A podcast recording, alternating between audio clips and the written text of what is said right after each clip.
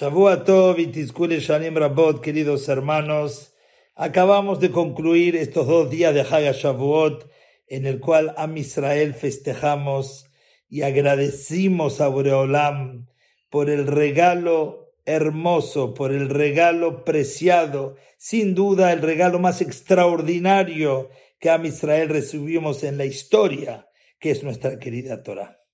Y tal como cualquiera que recibe un regalo, que agradece, a aquel que se lo dio. Pero llama la atención que cuando recibimos un regalo decimos muchas gracias, pero no vamos a los pocos minutos otra vez a decirle muchas gracias a la persona que los dio.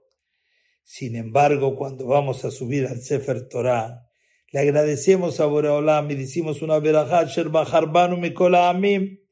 El Baal lee un par de pesukim y volvemos otra vez a decirle gracias a Shem. ¿Y por qué es así? ¿Por qué tenemos que agradecerle dos veces? Dice el Jajamim algo precioso. Cuando decimos la primer verajá, el Sefer Torah está cerrado. Es un agradecimiento general por el solo hecho de haber recibido la Torah, de tener este manual de instrucciones tan preciso, tan increíble, esta fuente de energía inagotable que la tenemos nosotros los Yehudim pero todavía no sabemos lo que hay adentro. Una vez que la abre el Baal Coré y nos lee unos cuantos pesukim y nos llenamos de alegría, nos nutrimos el alma con las palabras de la Torah, ahora se merece otro agradecimiento, pero ya con conocimiento de causa, agradeciendo mucho más profundamente porque sabemos de qué se trata. Por eso en la segunda verajá le decimos a Boraolam, Vejaye Olam Natab Betojenu.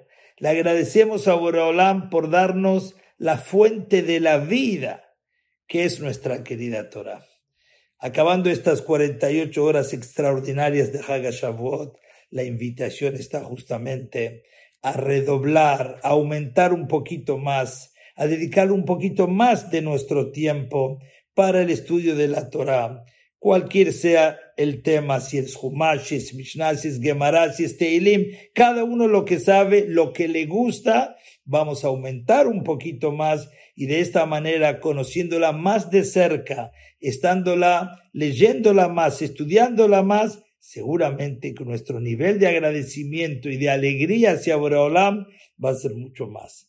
Que por muchos años podamos disfrutar esta preciosa fiesta con salud y alegría en compañía de todos nuestros seres queridos. Que tengamos una hermosa semana.